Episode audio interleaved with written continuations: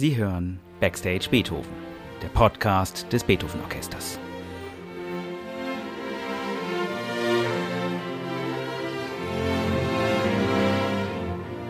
Heute mit Tilman Böttcher.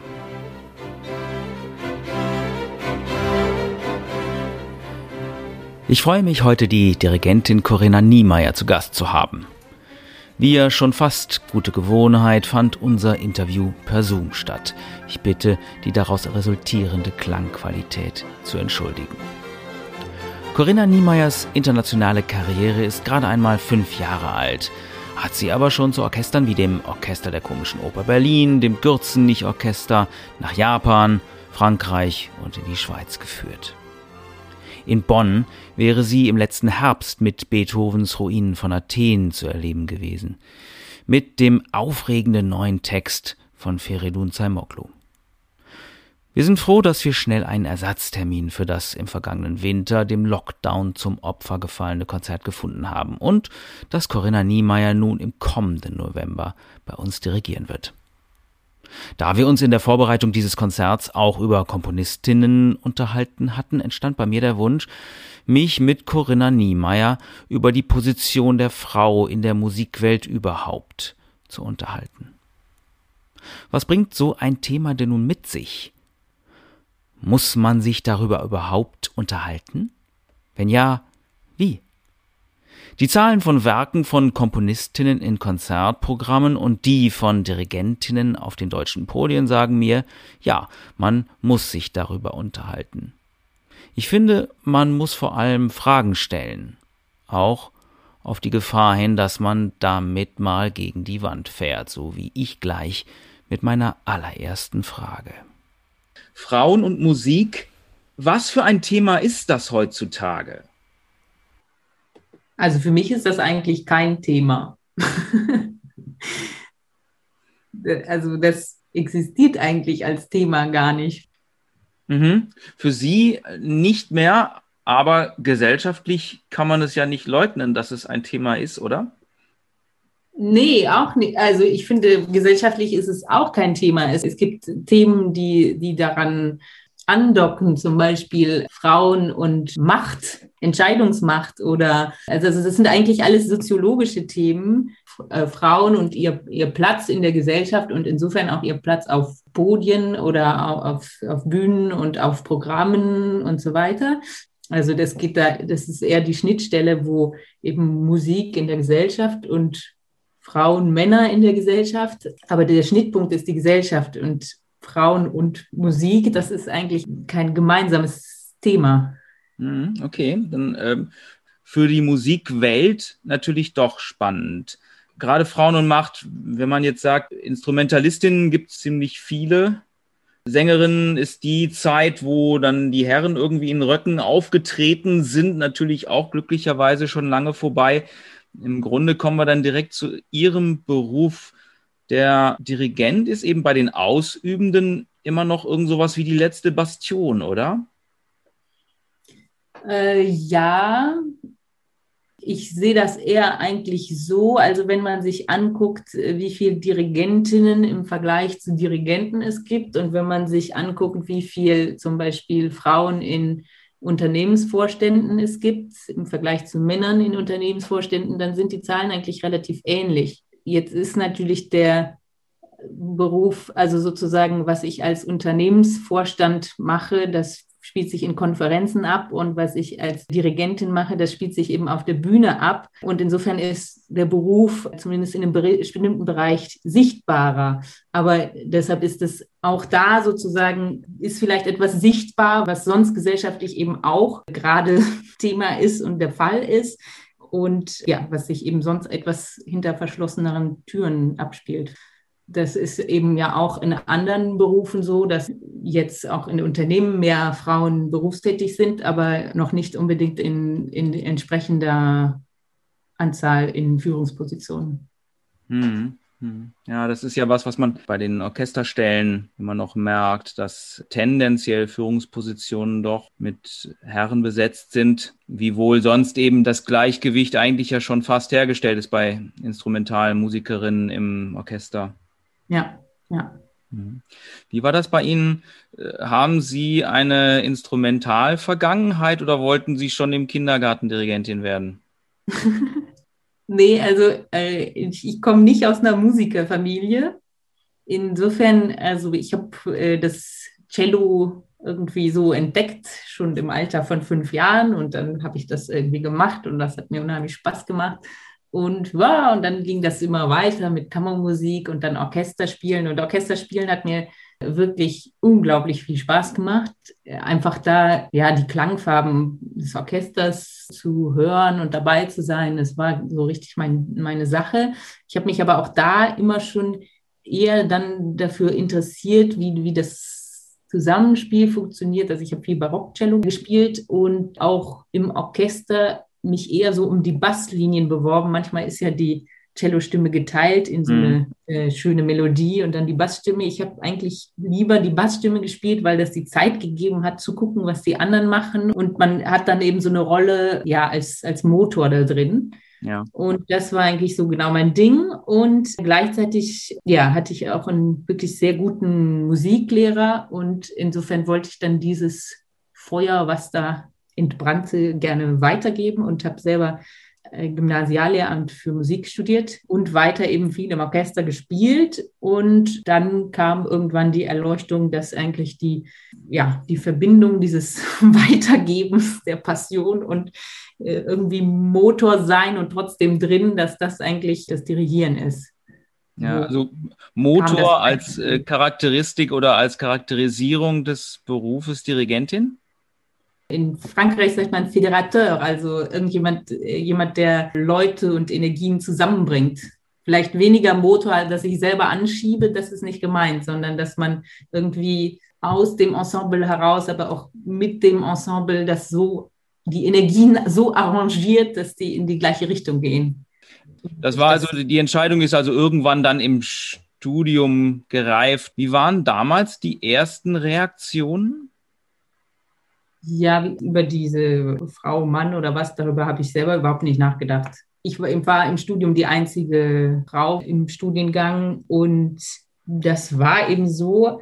Aber was sich jetzt irgendwie für mich herauskristallisiert, ist, dass es da auch gar keine Vorbilder gab, sozusagen keine, keine weiblichen Vorbilder. Mhm. Und also ich selber hatte meinen Master schon in der Tasche, als ich zum ersten Mal eine Dirigentin gesehen habe. Also, ja. ähm, aber deshalb, ich habe mich damit dann kaum befasst, weil ich sozusagen, wenn ich selber auf der Bühne stehe, ich nehme mich ja nicht so. Ja, klar. Ich nehme mich ja nicht, also das ist wie wenn Sie zum Zahnarzt gehen, da überlegen Sie auch nicht, ob Sie Mann oder Frau sind. Und genauso ist das bei mir, wenn ich auf der Bühne stehe, das, das ist da für mich, hat da keinerlei Bedeutung in dem Moment.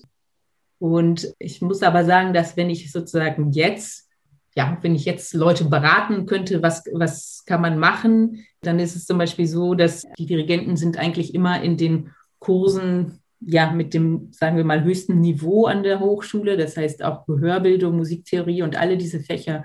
Das sind die Kurse, die dann das höchste Niveau haben. Und ich hatte einfach während meines gesamten Studiums kein einziges Pflichtfach äh, bei einer Professorin oder Dozentin. Und ja. ähm, das heißt, im gesamten Studium war wirklich die einzige Frau, die ich getroffen habe, war die Sekretärin.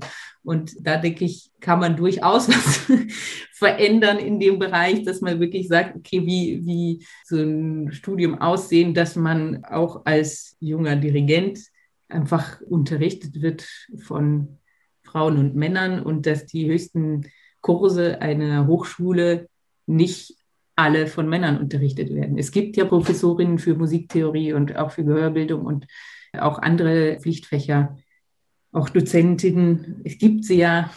Auf sowas kann man dann, würde ich sagen, kann man achten, sodass sich dieses Gefühl dann auch etwas auflöst. Also wenn man eine Frau ist im Umkreis von 20 Männern, dann nimmt man sich auf einmal als Frau wahr. Wenn man ein Mann ist im Umkreis von 20 Frauen, merkt man auf einmal, dass man ein Mann ist. Also mhm. das würde man jetzt in einer gemischten Gruppe, befasst man sich mit dem Thema nicht. Insofern kann man da sozusagen vielleicht ein bisschen drauf, drauf hinwirken, würde ich sagen.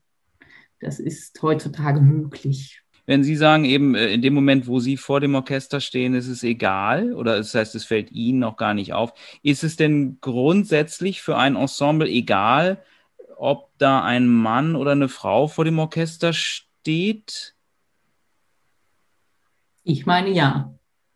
Gibt es denn Unterschiede? Es ist nicht egal, wer da vorne steht. Aber also Identität oder Perso Persönlichkeit setzt sich ja aus sehr, sehr vielen verschiedenen Faktoren zusammen.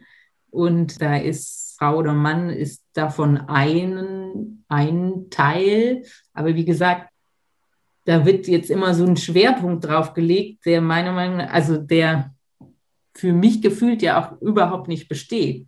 Also wenn ich da dirigiere, dann, dann tue ich das nicht als Frau sondern da tue ich das als ich. Und dass ich eine Frau bin, ist natürlich, das gehört irgendwie zu meiner Identität dazu. Das ist aber nicht der einzige Bestandteil äh, meiner Identität. Und genauso bei den Männern. Das ist nicht der einzige Bestandteil ihrer Identität, dass sie, dass sie Männer sind. Also das heißt, ich glaube, für ein Orchester kommt es darauf an, natürlich, wer ist dieser Dirigent, was möchte der, was, was macht der, äh, wie drückt er sich aus ja, wie dirigiert der, wie musiziert der vor allem. Und that's it. Für die Leute gibt es sicherlich, also es kann schon sein, dass es da so einen gewissen Gewöhnungsfaktor gibt, erstmal so eine gewisse Überraschung, sagen wir mal so. Erstmal gibt es die ja bei jedem Dirigenten, also wenn sich Orchester und Dirigent nicht kennen. Und dann geht es eigentlich darum, dass das Orchester sich dann auch auf einlässt und ja, dass man einfach arbeitet. Also, wie gesagt, das ist ja jetzt, wenn, ich würde sagen, wenn Sie, wenn Sie ein Meeting haben, so, und dann, dann denken Sie ja auch nicht ständig darüber nach, ob jetzt Ihr Chef oder Chefin, hm, weiß ich ja. nicht. Aber äh, ich frage auch deshalb, weil letzten Endes natürlich das, was Sie vorhin sagten, äh, hier immer noch extrem gilt. Da es eben nur eine Dirigentin unter 20 Menschen gibt, die sich vor ein Orchester stellen, ist es etwas, was einen beschäftigt im Moment noch. Und ich habe das Gefühl, dass das auch durchaus noch von Leitungsseite äh, so ein bisschen so, so einen Kick braucht. Und man muss da mhm. irgendwie anfangen, so ein Gleichgewicht herzustellen und es nochmal zu machen, damit darüber nicht ja, mehr diskutiert genau. wird. Damit genau alle diese anderen Fragen, die Sie eben aufgeworfen haben, damit die das Zentrum der Diskussion bilden. Das denke ich auch. Also es gab jetzt in, in Paris gab es einen Dirigentinnenwettbewerb. Und das war natürlich ein auf gewisse Weise gefährliches Unterfangen. Natürlich ging es da auf Facebook ganz hoch her, äh, jetzt also nur Dirigentin, bla bla bla. Aber dieser Dirigentinnenwettbewerb war hochinteressant. Er wirklich, ich fand es wirklich großartig. Also da waren eben dann zwölf Dirigentinnen kamen da und haben da die, haben da dirigiert, so wie ein ganz normaler Dirigierwettbewerb abläuft. Und das Interessante war eben, dass man dann gesehen hat, das sind zwölf extrem unterschiedliche Persönlichkeiten, und da sozusagen der Identitätsteil Frau oder Mann also kein Thema war, weil es eben alles Frauen waren, hat man sich auf die anderen Dinge konzentrieren können. Und war, es war wirklich interessant, weil es wirklich ganz unterschiedliche Persönlichkeiten waren und ganz interessante Persönlichkeiten waren, dass man da dann die Zeit hatte, sich auf die anderen Aspekte zu konzentrieren und zu sehen, da gibt es genug zu bieten und da ist auch nicht, also eben die Frage, machen das jetzt alle Frauen so und so? Nein, es gibt ja tausend verschiedene Sorten von Dirigenten, die man so kennt. Die haben unterschiedliche Vorstellungen von Musik, denen gefällt ein unterschiedliches Repertoire und das ist bei den Frauen genauso. Das ja. weiß nur keiner, weil man immer nur eine sieht. Und, und deshalb ist es eigentlich, also deshalb ist es wichtig, dass man mal auch verschiedene sieht, dass man nicht immer sagt, okay, das war jetzt die Frau.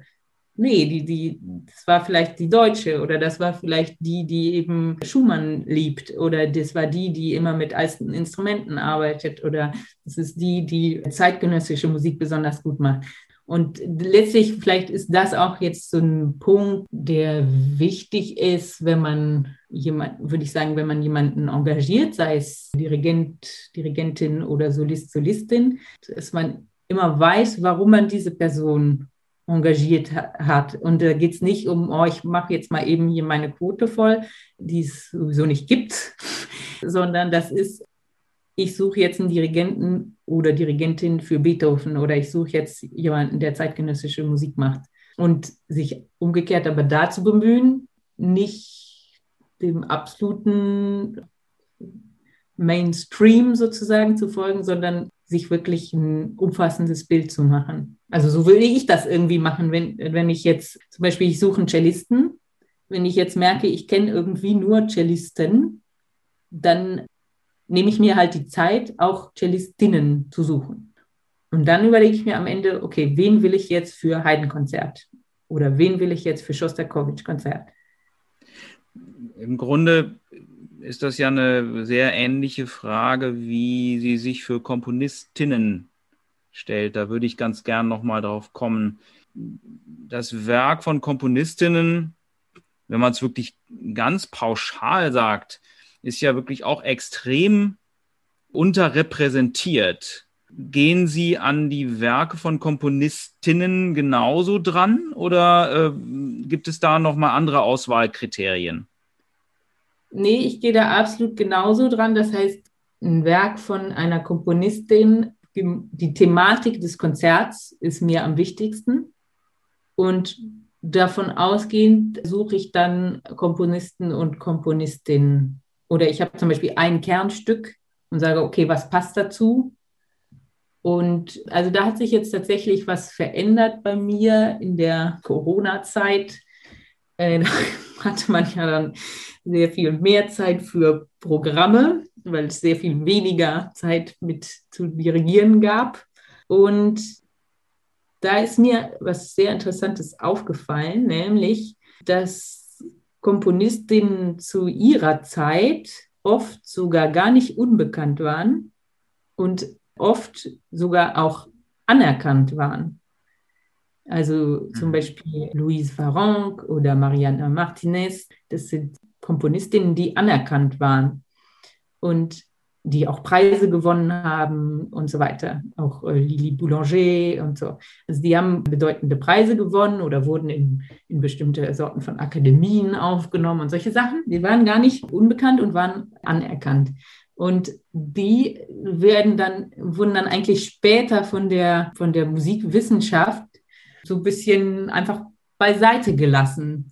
Also die Noten sind oft nicht editiert, die, also die Werkkataloge sind nicht vollständig editiert. Und vor allem, was mir jetzt eben aufgefallen ist, ähm, wir haben ja, ja so ein großes Buch, wo also Orchestermusik drinsteht, die Werke und mhm. die Besetzung und so weiter. So, und das ist, also das ist so ein Lexikon, wo also alle Werke drinstehen. Mein äh, Buch ist von 2005 und dort stehen also Komponistinnen die ich absolut fantastisch finde und die eben zu ihrer Zeit sehr anerkannt waren, die stehen dort nicht drin. Wie soll jetzt jemand, der ein Programm macht für Orchester, äh, draufkommen, eine Mariana Martinez, eine Louise Farranc, eine Kaya Sariao, eine Germaine Taillefer ins Programm aufzunehmen, wenn die in diesem Buch nicht drin steht. Ich habe jetzt eine neue Auflage dieses Buch gesehen, das ist dann von 2018 gewesen. Da steht bei Germaine Taillefer stehen zwei Werke drin. Die hat aber 40 Werke geschrieben.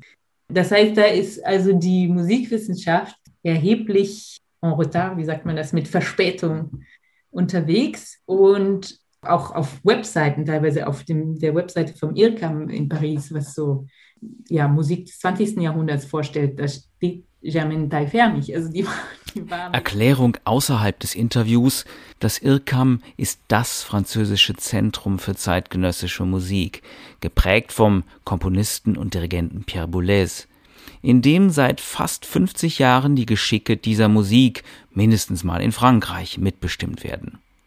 Und die Behandlung einer der bedeutendsten Komponistinnen der ersten Hälfte des 20. Jahrhunderts durch dieses IRCAM empfindet Corinna Niemeyer mal mindestens als stiefmütterlich. Lange nicht genug. Genau, genau. Also das sind zum Beispiel Germaine Taillefer, war eine Komponistin, die in eigentlich besonders aktiv in den 20er Jahren, also die verrückten, die goldenen 20er Jahre in Paris, zusammen mit ihren Kollegen, also um Poulain, Connegar, Millot, das sind alles eine Komponistengruppe. Sie war sehr bekannt mit Ravel, also sehr befreundet. Und das heißt, zu der Zeit war die in diese Komponistengruppe voll integriert.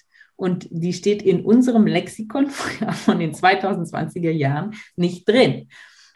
Wie gesagt, jetzt vor, vor drei Jahren oder so hätte mich das jetzt auch gar nicht so interessiert, äh, Stücke von Komponistinnen ins Programm aufzunehmen. Warum? Ist ja egal, ob man Mann oder Frau ist, Hauptsache gute Musik. Ja, natürlich, Hauptsache gute Musik, aber wir müssen nicht unbedingt der Musikwissenschaft der 50er Jahre glauben oder der 70er Jahre glauben, was gute Musik ist. Das können wir auch immer wieder neu definieren und neu mit uns in Verbindung bringen und auf diese Weise auch, glaube ich, nochmal andere Realitäten entdecken oder andere Geschichten erzählen. Sie haben schon gesagt, dass sich doch auch durch Corona da im Bewusstsein äh, was verändert hat. Ich glaube, das geht allen so. Wenn es jetzt wieder losgeht, was wünschen Sie sich persönlich für sich oder die Musikwelt oder beides? In Bezug auf dieses Thema jetzt? Ja, zum Beispiel. Muss aber nicht. Muss aber nicht, also, weil ich meine, es geht, es geht ja so umfassend wieder neu los. Es kann auch ein ganz genereller Wunsch sein.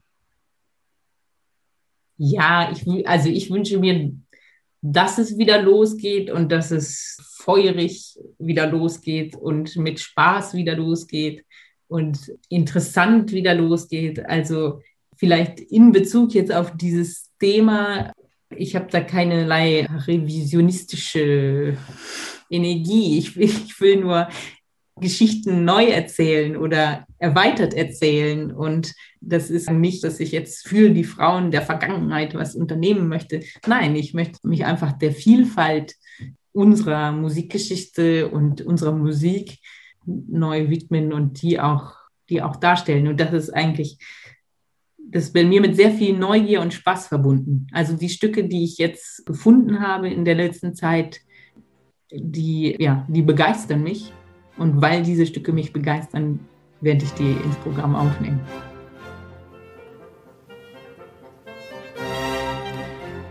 Vielen Dank, Corinna Niemeyer, für das offene und inspirierende Interview. Wir hoffen, dass wir im Herbst nun wirklich wieder mit vollem Orchester auf der Bühne spielen können. Im Konzert mit Corinna Niemeyer, dann natürlich auch mit einem großen Werk einer großen Komponistin.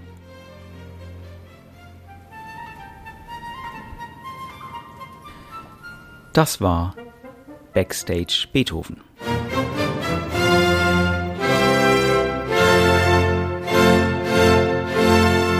Podcast des Beethoven Orchester Bonn.